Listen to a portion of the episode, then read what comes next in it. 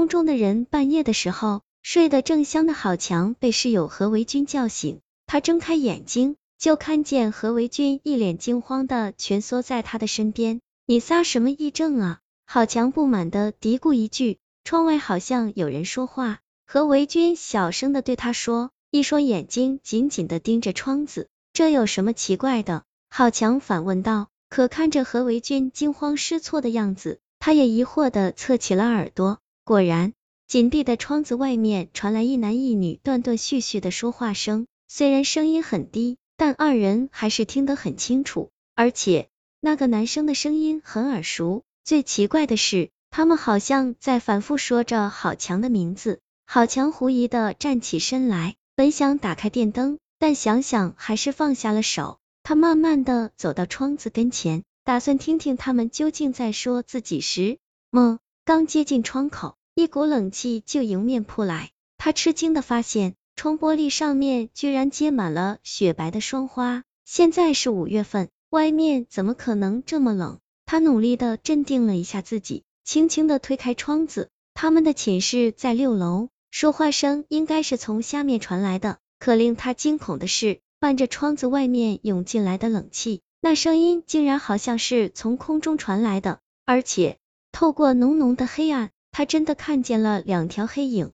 那是两条诡异的犹如风筝一样悬浮在空中的影子，可以看出来是一男一女。虽然影子很模糊，但他还是一眼认出来，那个男生竟是自己另外一个室友秦武然，那个女生他却不认识。其实不用他认识。他已经被吓得浑身冷汗了，因为那个女生根本不是人，而是一个浑身上下只有骨头，却生着一头长发的骷髅鬼。更加令人害怕的是，秦武然好像并没有发现这一切，他就像一个正常站在地面上的人一样，双腿不时的挪动着，脸上还带着讨好的笑意。郝强再也不敢听他们说些什么，慌乱的关起了窗子，回过头来。就看见何维军已经穿好了衣服，做出一副随时准备逃跑的样子。你干什么？郝强不满的说道。秦武然一定是被那个女鬼迷住了，我们应该想办法救救她。怎么救？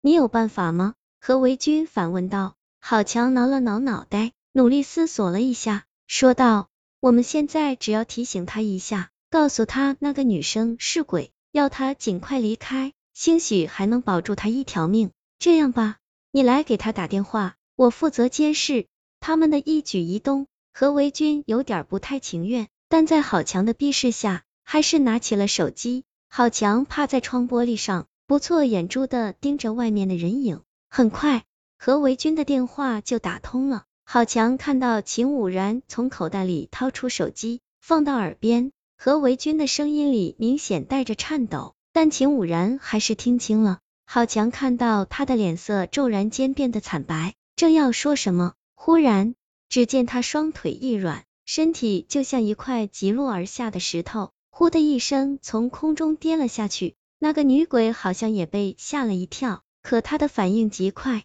还没等郝强发出惊叫，她已经化作了一缕细细的青烟，箭一般的随着秦武然的身体击射向地面。都怪你郝强被惊得面色惨白，急忙推开窗子，俯身向下面望去。秦武然的身体紧紧的贴在地上，就像一张薄薄的人形大饼，身下有鲜红的血液鼓鼓的流淌出来。他的身边那个女鬼也已经站在了地上，正咬着牙仰头向上面看着，黑黑的眼洞里发出两道狰狞的冷光。郝强一屁股坐到了地上，吓得浑身瘫软。何维军跑过来，吃力的把他扶起来，然后小心翼翼的凑到窗子跟前，探头向下面望去。可很快他就回过头来，略带疑惑的看着郝强：“你看到什么了？下面怎么什么也没有？”何维军说道：“不可能啊！”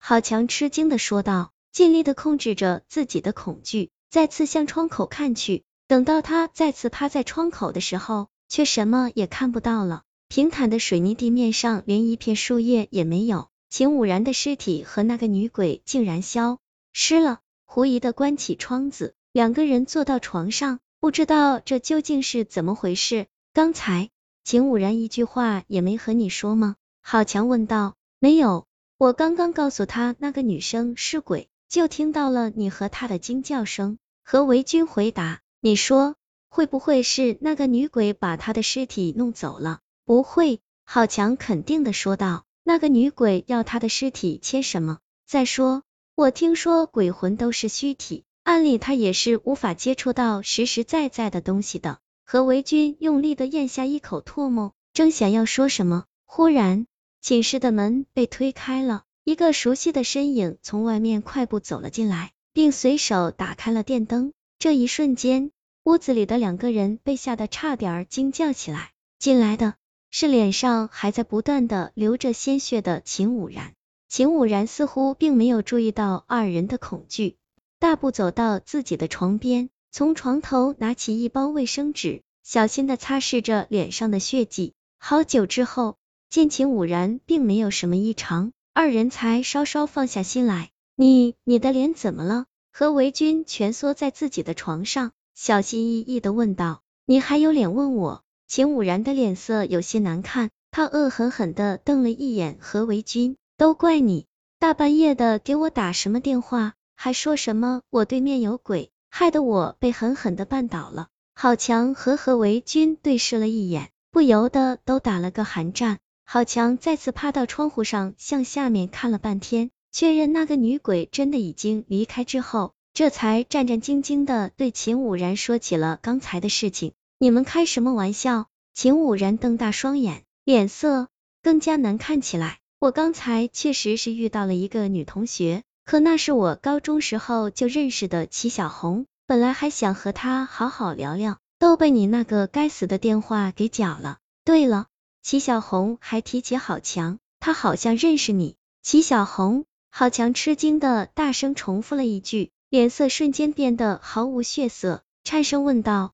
他他说我什么也没有什么，就说他想要见见你。秦武然瞟了一眼郝强，正要再说什么，忽然他的电话响了起来。他拿起手机看了一眼屏幕上面的号码，脸上立刻浮现出一抹笑意。小红，你还没走吗？等着我，我马上就下来。等等，郝强叫了一声，可是秦武然根本没有理会，撒腿就向门外跑去。